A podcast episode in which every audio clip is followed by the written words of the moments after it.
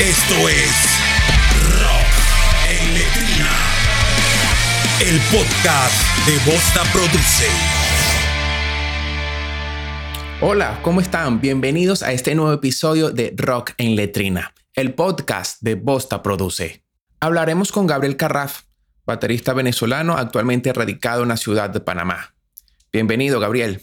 Hey, ¿qué tal, brothers? Mi nombre es Gabriel Carraps. Un saludo para la gente de Rock en Letrina y un abrazo grande desde acá, desde Panamá. Gabriel, eh, has pertenecido a varios proyectos musicales aquí en Venezuela y nosotros queremos saber que nos cuentes, que nos relates cómo fue esa experiencia estando aquí. Sí, bueno, eh, el primer proyecto musical al que pertenecí fue Como Sea, con, Cheo en aquel momento, Carmelo y Milton. Eh, la banda ya existía, eh, era de Puerto La Cruz, pero Cheo se fue a vivir a Margarita y hubo una reestructuración en la banda, pues y seguimos nosotros, la banda siguió Cheo con nosotros. Y de ahí Cheo grabó unos temas, lo hizo Cheo, la verdad, Cheo cargó con todo eso. Eh, aprendió a manejar software de audio y peleó con esa vaina y este, grabó las canciones y las baterías se hicieron de manera digital y es parte de lo que se conoce como el material de como sea que está dando vueltas ahí en YouTube. En Margarita tocamos en varios lugares, tocamos en, en escuelas, tocamos en la UNEF una vez, tocamos en varios sitios. Eh, de las mejores experiencias creo que fue el Festival Anarquista ya en Casa de Miguel en el Tigre. Una bien loca. El segundo año se nos fue la luz y todo y estuvimos un buen rato sin luz antes de que empezara el toque, pero la verdad es que se vaciló. Eh, llegamos a tocar en Cantaura, Diremos en el puerto, obviamente, era allá. Este, tocamos allá en el puerto y una vez tocamos en Caracas en el, en el eh, después de como sea, bueno, todavía estoy en como sea, empecé un proyecto de crossover este, con unos panas allá en Margarita que se llamaba FBI, Federación de Borrachos Impertinentes, lo que hacía es bailar a bebé. Eh, y era una banda que hablaba de manera jocosa de las vivencias de día. Bueno, a veces jocosa, a veces no tan jocosa de las vivencias del día a día. Eh, canciones sobre patineta, eh, puede haber sido peleas callejeras y a veces también cosas más profundas como, qué sé yo, el AMPA o temas de política. Eh, y a, a, veces enfocábamos en la política modo jocoso, como dije, este, con la última canción que llegamos a escribir que se llamaba Dos pollos por persona, que hablaba de que en algún momento, como iban las cosas, en aquel momento decíamos que como vamos a ver, nos van a racionar el pollo, nos van a dar dos pollos por persona en las filas de Marcali. la cosa termina siendo peor. Pero era, era una banda bastante divertida. Y hubo un tiempo que pertenecí, tiempo muy corto, la verdad, a Mal Aspecto y Ceniza, eh, banda de punk rock de allá de la isla, que, no era miembro original tampoco. Eh, todo comenzó cuando, cuando pueblo de Pucora, allá en Valle del Tuy, eh, fui a tocar con, con mal aspecto ya y duré un periodo de tiempo tocando con, mal aspecto, un periodo breve. Pero bueno, eso es más o menos lo que, lo que llega a ser por allá. Como mencioné anteriormente, Gabriel, eh, resides en la ciudad de Panamá. ¿Cómo fue que lograste establecer relaciones para pertenecer a las bandas con las que tocas hoy en día? Bueno, aquí en Panamá, eh, la verdad fue que una de las primeras veces, mi mamá se vino a vivir para acá primero que yo. Eh, una de las primeras veces que vine de turista y dije, ¿dónde está el rock and roll en esta vaina? Y di con un local que se llama Hangar 18 y fui allá, me caí a curdo una vez y vaina y ya, bueno, brutal, un local de rock and roll de acá. Eh, cuando me vine a vivir, fui con otro pana que estaba acá, fuimos a un toque y la verdad fue una grata sorpresa de, lo que había acá. para las bandas que tocaron ese eran brutales, son brutales. Eh, y uno de esos que estaba tocando ahí, eh, se llama Gigo, Rodrigo Manso. Él toca, él es guitarrista acá en una banda de trash que se llama Atrofia y ahorita toca conmigo en otros proyectos. Vivía muy cerca de donde yo residía cuando llegué aquí. Eh, no, o sea, nos conocimos, vaina, hicimos panas y yo le pregunté, yo le, o sea, las veces que lo vi, que, hey, brother, no hay nadie por ahí, literal, y que, hey, mira, yo toco batería, estoy buscando gente para tocar. Eh, y él me puso en contacto con unos chamos que hacían, que tocaban hardcore, youth crew y vaina. Eh, de ahí ponerme en contacto con ellos surgió el primer proyecto que tuve acá que se llama Amenaza Menor, que era hardcore bastante positivo, la verdad era la vaina. Este, solo una de las canciones se podría decir que tocó una vaina como más política, que es más de repente a veces lo que yo busco como hablar. Eh, pero en un principio era otra cosa. Eh, la banda se, se, disuelve, pero bueno, antes de disolverse la banda, eh, por, por problemas con músicos en otras dos bandas, sea, que se quedaron sin baterista, eh, Gran Malota y Nunca es tarde, empecé a, a tocar en dichos proyectos. Eh, Gran Malota los conocí una vez, todavía tocaba con Amenaza Menor, eh, estaba girando acá una banda de Estados Unidos que se llama Generación Suicida y nosotros fuimos a tocar con ellos, le abrimos uno o dos de los shows que tuvieron acá. Y uno de ellos fue en Chorrera. Eh, ese show el gordo Cristian, bajista de Gran Malota, era en aquel momento el dueño del bar igual, el Gran Malota tocaba. Eh, y ahí nos conocimos, nos hicimos panas y después en otra vuelta muchísimo más adelante fue que, hey, mira, este, para tocar con nosotros, estamos sin baterista y yo, mira, dale, estoy. Y nunca es tarde, fue más o menos lo mismo, el baterista se fue.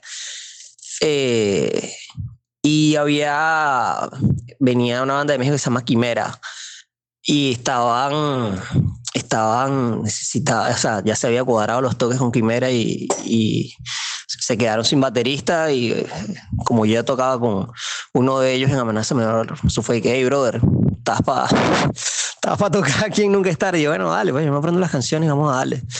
Y así fue como caí ahí y ya la cosa fue agarrando más vuelo. Eh, bueno, con el tiempo se, se diluye Amenaza Menor.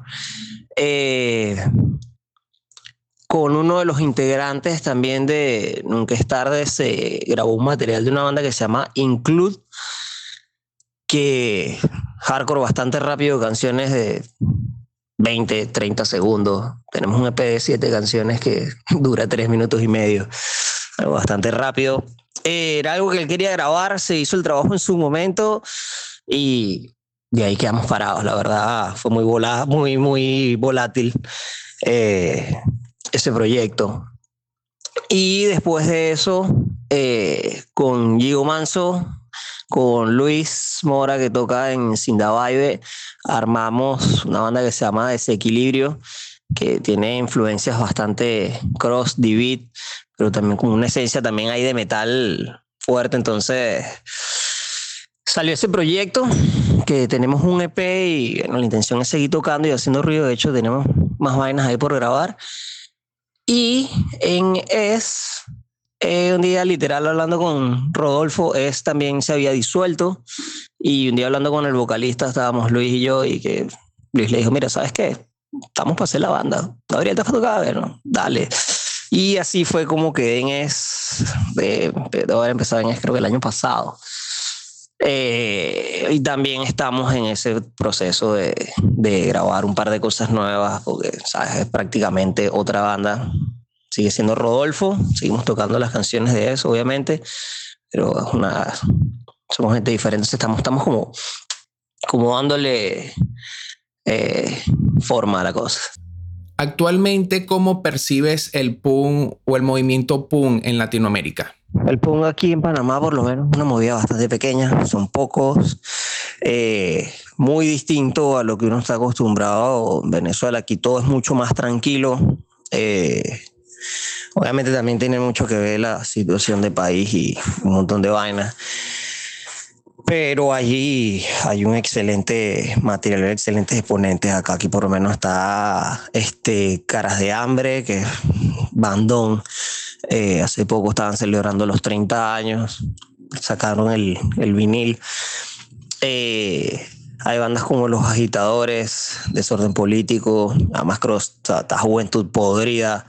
Eh, la verdad que hay, aquí hay muy buen punk, y se hace, se hace buena música. Y con respecto, a de esto con el resto de lo que he visto en Centroamérica, lo poco que he visto, eh, hay como una unión, pues las veces que hemos tenido la oportunidad de, de, salir a hacer cosas, pues se ha compartido con otras bandas afuera que son prácticamente como hermanos, o sea, por lo menos la, la experiencia con Bastardos hoy para nosotros ha sido muy grata. Eh, los panas de los perros, Moritz, este, que también tocan UFO, eh, brutal. Y, ¿sabes? Hace muy buena música también en, en, Costa Rica. Y para arriba, para arriba, o sea, digo, hasta México. México lo que pasa es que ya es referente para nosotros, pues de toda la vida pero la verdad es que hay muy buena. La verdad, veo con buenos ojos la cosa. Gabriel, este, ¿podrías nombrarnos en este momento eh, algunas bandas eh, de Centroamérica con las que hayas compartido y que te guste su trabajo? Son varias bandas. Eh, lo más reciente que tuve la oportunidad de compartir vinieron de Costa Rica Pesadez y Liberosis. Eh, Pesadez es una banda de raw punk bastante fuerte y contundente, la verdad. Se siente bastante pesado, brutal esa banda. Se siente el peso cuando tocan. Eh, y Liberosis, que es una banda de power violence bastante rápida y bastante, bastante, bastante energía. Muy buena, muy, muy buena. Eh, también hemos tenido la oportunidad allá haber tocado fuera. Tocamos con Costa Rica con Hellfish hoy. Eh, con Sector Hoy, que son, son brutales. Hellfish es hardcore hoy bastante bueno. Sector Hoy es como un ska. Eh, como un ska, no, es una banda de ska. eh, Bastardos hoy que nuestros hermanos prácticamente. Eh, bastardos el trato que hemos tenido con ellos, la verdad, es de otro nivel. Una excelente banda de hoy eh, y excelentes personas, la verdad. Son como, para mí son como unos hermanos esos panas. Eh, más bandas, mira. Esta miseria de Costa Rica actuar. esta inercia eh, esta sentencia del Salvador, que es muy buena banda, toma el riesgo. Eh, mira, caras de hambre de aquí de Panamá, Juventud Podrida. Eh, Quimera de México me gustó bastante. Cuando ellos creo que ya no existen, pero era muy buena banda. La verdad es que son un montón. son creo que me han gustado la, la mayoría de las bandas con las que hemos compartido. Y más bien, ¿sabes? Estoy tratando de echar coco porque no quiero dejar nadie por fuera, pero son demasiadas, son demasiadas bandas. Eh, la verdad, la verdad me gusta la música que se hace por estos lados bastante. Eh, recordando un poco lo que se me olvidó, Shuffle Time de Costa Rica, excelente banda. Eh, de punk rock están Seca y Endemia de allá de Costa Rica también son brutales, son muchas bandas, son muchas, muchas bandas, pero no me quería olvidar de esto último. Muy bueno, muy buenas. La verdad es que hay buena música acá, muy buena música. Gabriel, eh, bueno, apartando Venezuela y Panamá, eh, ¿Has tocado en otros países? ¿Y, qué tal ha sido la experiencia? He tenido la oportunidad de tocar en Costa Rica, Guatemala, El Salvador y Colombia. Eh, la verdad ha sido muy gratas experiencias, eh, muy buen trato de parte de los organizadores, público, la verdad todo a uno. Una sola vez se podría decir que tuvimos una especie de encontronazo con un organizador en Costa Rica, pero eh, era una persona aparte de la persona con la que siempre tratamos, que es la gente de Bastardos hoy, y la verdad no pasó mucho más de, ahí. Eh, el de todos, el único que hemos repetido, o sea, que hemos tenido la oportunidad de, volver ha sido Costa Rica. Con Gran Malote hemos ido tres veces para allá.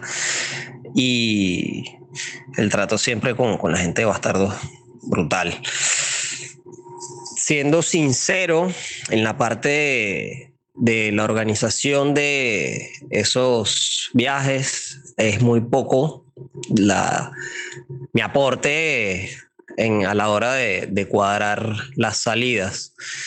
Eh, por ejemplo, con Bastardos, Gran Malota ya había ido a tocar en el 2005 y había un contacto con Bastardos hoy después de varios años, fue en el 2016 que fuimos, después de 11 años. Eh, se coordinó para volver a ir y fue algo así como que, bueno, nosotros vamos y luego ustedes vienen y así es como se ha hecho. Nosotros hemos ido tres veces, ellos han venido dos, si no me equivoco. Eh, la verdad, súper brutal la experiencia. Eh, para coordinar lo que he visto es mucho eso, o sea, por lo menos donde más podría decir que, que estuve metido en esa organización. Ni siquiera organicé el toque. Ahorita que cuando vino en diciembre vinieron Liberosis y Pesadez, como comenté antes. Y si bien no organicé el toque ni nada, que está organizando es Luis, ahora que toca conmigo. Y yo puse la, el apartamento para que se quedara en, en, mi casa. Estábamos ahí todos unos encima de otros, pero no se puede decir que la pasamos mal. eh, y es algo así como que, bueno, se cuadra para que ustedes vengan y luego nosotros vamos allá. Eh, dependiendo de las posibilidades, pues se les ofrece lo que se les pueda dar. Pues en nuestro caso, a pesadez, eh, también como los pasajes en bus son baratos de allá hasta acá, si mal no recuerdo, se les ofreció algo del bus y, la estadía y eso. Eh, es más o menos lo que, lo que he visto cómo se han cuadrado las cosas con Nunca es tarde, que fue cuando tocamos Guatemala, Salvador, eh, Costa Rica y Colombia. Eh, también de eso se encargó Joshua Rodín. Ya existía contacto previo con bastantes de las agrupaciones. Nunca es tarde, ya, ya era conocido en, en el resto de Centroamérica en esa movida, el Hardcore Straight Edge. Y todo sale por el día del Edge Day, que cae el 16 de octubre, si mal no recuerdo que hacen un festival en El Salvador y surge la invitación y de ahí se cuadró con otras cosas en Colombia también, porque Joshua eh, organiza, bueno, organizaba, tiene tiempo que no organiza nada, pero Joshua siempre estaba organizando eventos de, de hardcore y de punk acá. De hecho, pues, estando yo aquí, eh, Joshua trajo a Generación, creo que él fue el que trajo a Generación Suicida, eh, a Title Fight, eh, por ahí se me va más gente. Que dice que he ido como a varias vainas que, que, que él llegó a organizar. Lo me viene a la mente ahorita es eso. Pero viéndolo más a nivel de, de lo que es cómo hacer para ir y normalmente cuadrar con alguna banda del país, a establecer relación con ellos y algo así como que, bueno, yo voy, tú vas y ¿qué me ofreces? O sea, por lo menos cuando nosotros vamos con Gran Malota, nosotros costeamos pasajes, nos dan estadía, vaina, entonces cuando ellos vienen, pues es lo mismo, ellos costean de repente sus pasajes y, y acá entonces... ¿sabes? Lo que es la estadía, la fiesta, las vainas, pues ya eso ya se, se dilea, pues. Ahora que conoces un poco mejor el punk este, centroamericano, latinoamericano, ¿qué te parece el punk venezolano? ¿Tiene un estilo propio? ¿Es único? Sí, el, el punk venezolano tiene, tiene una esencia callejera y las vivencias diarias que, que, a veces uno puede hablar, pueden contrastar mucho con, con cosas en otros países. Por ejemplo, uno de los ejemplos más fáciles que puedo acotar es eh, mucha gente en otros países pues canta cosas de izquierda o está con la izquierda, tal. Entonces eso a veces causa contraste con el punk venezolano que pues tiene izquierda ahí y también manda para a la izquierda. en el, eh, es uno de los primeros contrastes. La esencia de, del venezolano es callejera y la situación del país, pues el pum allá es, le ronca el mambo. sí, yo siento que las cosas son más tranquilas acá. Por lo menos en Panamá todo es mucho más tranquilo en lo que es la movida. Eh, y hay un para mí hay un contraste muy fuerte entre una movida y la otra. Eh, de los otros países, ah, yo sé que en México la cosa es muy callejera, pero no he tenido la oportunidad de tocar en México. De hecho, es una de las cosas que más quiero hacer. Me encantaría conocer ese lugar con o sin, tocando, sin tocado. O sea, la movida de México es algo que siempre me ha llamado bastante la atención. Un país, una movida grande, un país grande. O sea, me gustaría ver esa esencia. Eh, lo que puedo hablar de Costa Rica, eh, he visto más el lado del hoy del que he visto el punk. Por ejemplo, eh, yo sé que allá, hemos tocado más tarde, esta gente no es la misma que diría, no es la gente que diría un toque de barracas, de pesadez, de enemigos del enemigo o de ese tipo de bandas. O no, no ves a la misma gente. Puedes, puedes ver un par de, de en un toque de bastardos hoy, pero sé que no es esa movida fuerte, esa parte no. La, la verdad es que desconozco de. Eh, como te dije, lo que conozco bien es lo que he visto acá en Panamá y, y, hay una diferencia fuerte entre lo que es una movida y la otra, por ejemplo. Gabriel, este, si tienes la obligación de hacer alguna recomendación al rock under venezolano, ¿cuál sería? En primer lugar, que nos dejemos de ir. este, sé que bastantes bandas se han ido afectadas por, por la ida de sus integrantes a otros países a buscar mejor futuro, por venir o lo que sea. Y eso pues ha mermado un poco las bandas. Igual allá se siguen haciendo cosas, sigue gente como ustedes haciendo vainas brutales a través de Bosta Produce y por lo menos la, la idea del compilado de Asalto Urbano, la verdad me pareció excelente, de por lo menos rescatar entre lo que está Venezuela y los que estamos regados por ahí. Y creo que hacen falta más iniciativas como esa, ¿ok? Eso es lo que realmente puede ayudar a en estos momentos. Creo que también el hecho de que hayamos, de que nos hayamos ido varios, eh, le está aportando otros ojos a la movida. Mientras sigamos en comunicación, nos hace ver las cosas de otra manera porque tenemos otra visión de las cosas. Y creo que eso está, va a ayudar un poco con el, con el crecimiento de las cosas en el país. Fuera de eso, nada, seguir haciendo música y seguir contando nuestras realidades, donde sea que estemos y sí, hablando de lo que tenemos que hacer. Eh, pienso que lo mismo aplica para, para Venezuela y seguir haciendo ruido, brother. Eso creo que es lo más importante. Eh, bueno, aparte, creo que, que la situación actual del país y el hecho de que varios nos hayamos ido puede ofrecer oportunidades. Eh, es decir, si bien uno no está a veces en las mejores condiciones como para tirarse una inversión de traer a alguien para acá, porque por lo menos en mi caso no es así. Podemos servir de palanca entre las movidas locales de los lugares donde estamos para, para, para bandas nacionales, para bandas allá de Venezuela. Eh, y bien podríamos facilitar las cosas para que en algún momento puedan salir y puedan llevar su música para otras latitudes.